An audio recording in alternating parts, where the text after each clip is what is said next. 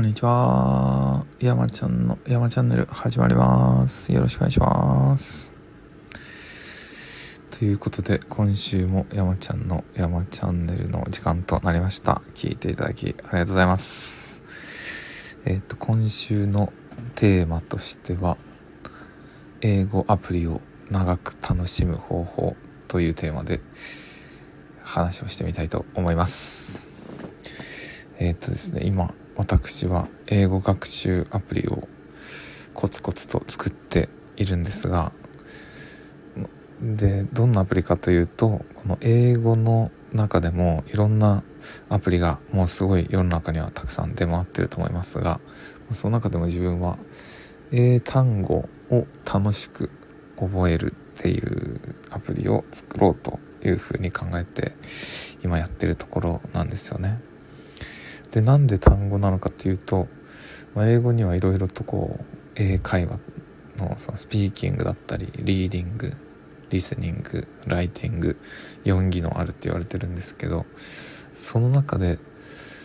それをできるようになるためにさらにこう分解していくとというか突き詰めて考えていくと英語ってその単語と文法とあとは音。スピーキングとかリスニングとかのその聞き分ける音。その3つの要素。で全部構成されてるっていう風に言われてまして。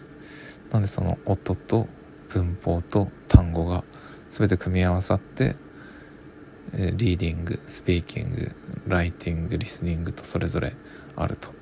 いう風になっていると。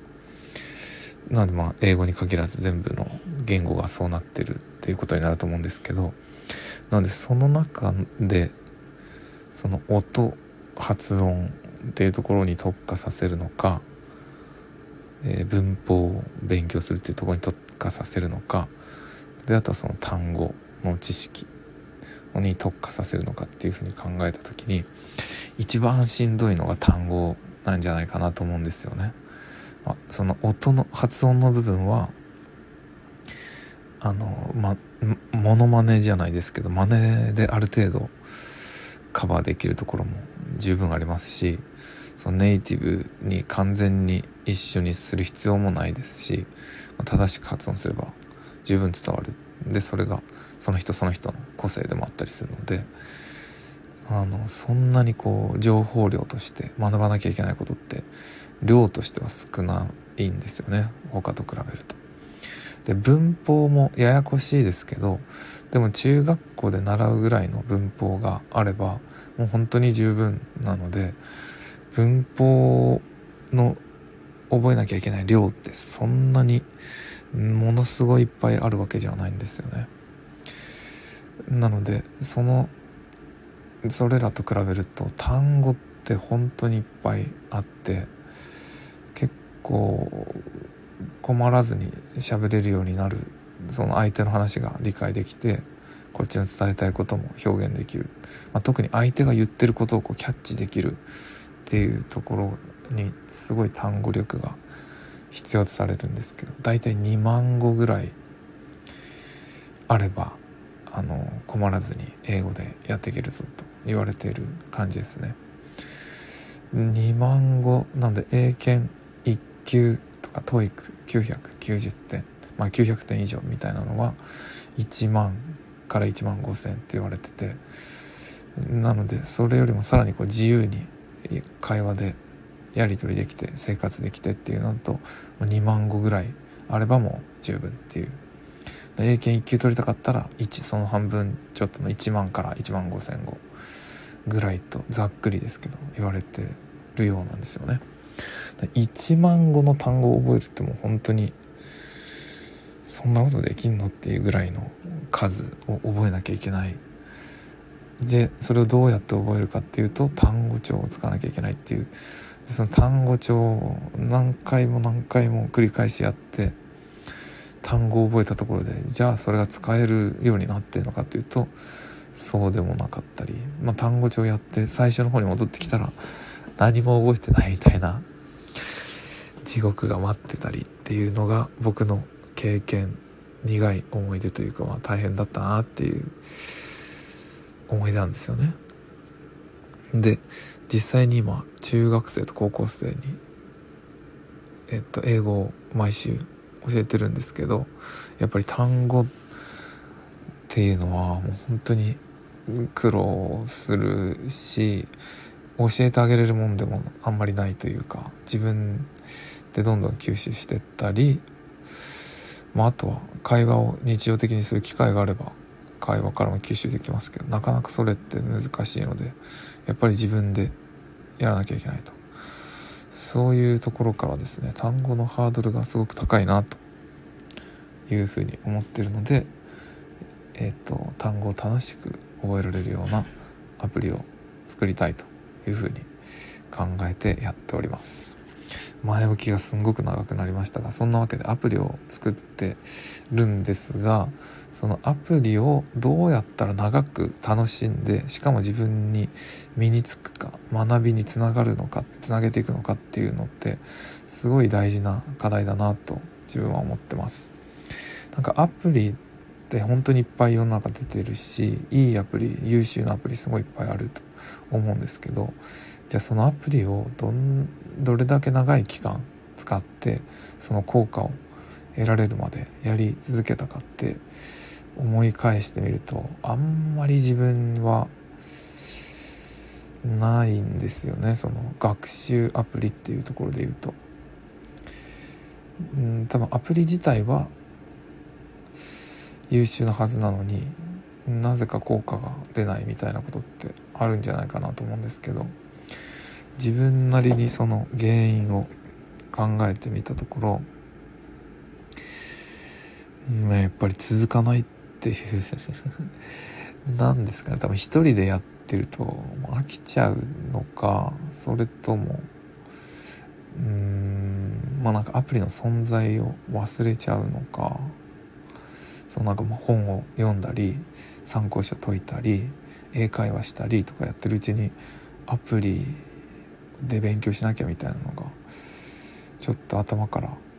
離れていくというかやっぱり一人でやってるものとがアプリだとするなら英会話はやっぱ相手がいて会話が成立したりとかそのレッスンに行ったら先生がいてとかうん本だったら携帯開かなくてもこうテーブルの上にあるからあ本これ毎日読むんだとかカバンに入れといたら絶対存在を意識するっていうのがあるんですけどやっぱアプリって携帯の中にあるたくさんの機能の一つでうん意識しないとやっぱり使わなくなっていっちゃうものになりがちなのかなっていうのが自分の感覚なんですよね。そんなことないですかね皆さん。どうですか？なんかあこのアプリしばらくしたら全然気が付いたら使ってなかったなみたいなアプリ結構ありませんかね？なんかそういうことが発生しちゃいやすいんだろうなって思うんですよね。なんでものすごい優秀なアプリであのダウンロードしたり購入したりした時はよっしゃこれですごい伸びるぞっていう期待を胸に使い始めてあいいじゃんこれって思うである程度使うんですけど気が付いたらやってないなってなっちゃうっていうのがあるんじゃないかなと思ってるんですよね。なのでじゃあどうやってそれを解消しようかなって思った時にはやっぱりこうアプリだけっていうよりかはそのネイティブの先生と話すとかそのメンターの一緒にこうサポートしてくれる人と話す機会を定期的に持ってでその時にこうアプリを一緒に触るというか一緒にそのアプリを使って遊べるみたいな風にできたらそのアプリは使い続けるんじゃないかなって思うんですよね。なんか例えばこの英単語を覚えようっていうアプリでじゃあ例えばレベル1からレベル5まで今週レベル上げしようっていう立て付けで英単語をいっぱい覚えていくと。でどのぐらいやれたのかっていうのをこうチェックするっていうそのチェックする時に1週間に1回先生と Zoom でつなぐっていう風なやり方だったらその時にこう進捗も見てもらえるからやらなきゃっていう気持ちにもなるしでどんだけできてるかっていうところのその成果の部分を他の人からあこれできるようになってるねっていうのを見てもらえる。で客観的に成長を感じれるっていうそういうで強制的にこうアプリの意識が自分の頭から離れないっていう環境を作っちゃうのがそのアプリの効果を最大限に発揮できるんじゃないかなって思うんですよね。でなんかどういうふうに一緒にその週1で顔を合わせた時にアプリをやれるかってな考えたら今作ってるアプリはそのゲーム要素をこう強く持たせた英単語のアプリでなんかこうパズルっぽい問題の出し方があったりとか、ん、並べ替えたりとかでこう問題正解したらこうキャラクターが盛り上げてくれるみたいなそんな感じのアニメーションもあるアプリをイメージしてるんですよ。イメージというかこう作ってる最中で。でなんかズームでつないだ時にその画面を一緒に操作できたらいいなっていうふうに思うんですけどそれを作るのすごくまたさらに一段とハードルが上がるからさらに時間かかっちゃったらちょっと困るなっていうのを考えてましてどうしたもんかなと考えてるんですけどなんかこの間え、っと自分にプログラムプログラミングを教えてくれる先生がいてでその方と Zoom で話してる時にあの全然知らなかったんですけど Zoom ってあの画面共有してで相手の画面をこっちで操作するとか逆にこっちの画面を相手に操作してもらうっていうのができるんだなっていうのを知ったんですよね。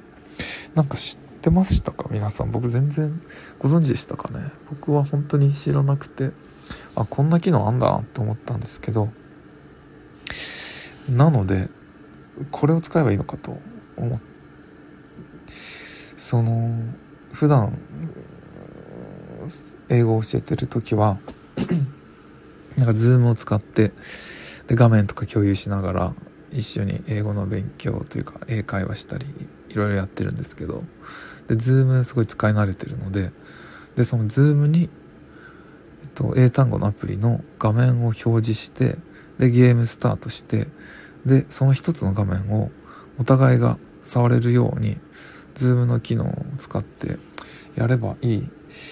だけじゃんっていう風に気づきました。なので、もうみんなが使ってる機能さも自分の大発見かのように、こんだけ時間を使って説明しちゃってる。ちょっと恥ずかしいんですけど。まあ、なのででもじ、まあ、自分にとってはちょっとまあこういうやり方もあるなと気づきました。なのでこのアプリを使って学習するっていう時にその「はいじゃあこのアプリダウンロードして頑張ってね」だと絶対続かないっていうか自分なら続けられないなと思うのでまあいいアプリを使った上でどうその効果を感じてもらえるかというか有効に使ってもらって英単語を伸ばしてもらうかって考えた時にあの継続的に使う。でさらにその先生にこう自分の成長も見てもらう。でアドバイスももらえる。みたいな。でそれを定期的にやっていく。でいついつまでにここまでレベル上げするぞっていう風な感じでやっていく。っていうためにはその Zoom の機能を使えば解決できそうだなっていうのを気づいてちょっと一人喜んでおりました。まあそれにしてもアプリができないことには話始まらないのとそのできたアプリがいいアプリじゃないと結局使い物にならないなで終わっちゃうので根本的な課題は何も解決できてるわけではないというかそれはまた別の話というかなんですがそのどういうふうに遊べ遊んでいくかというかどういうふうに長いこと楽しんでいくかっていうそのアプリの使い方の部分に関しては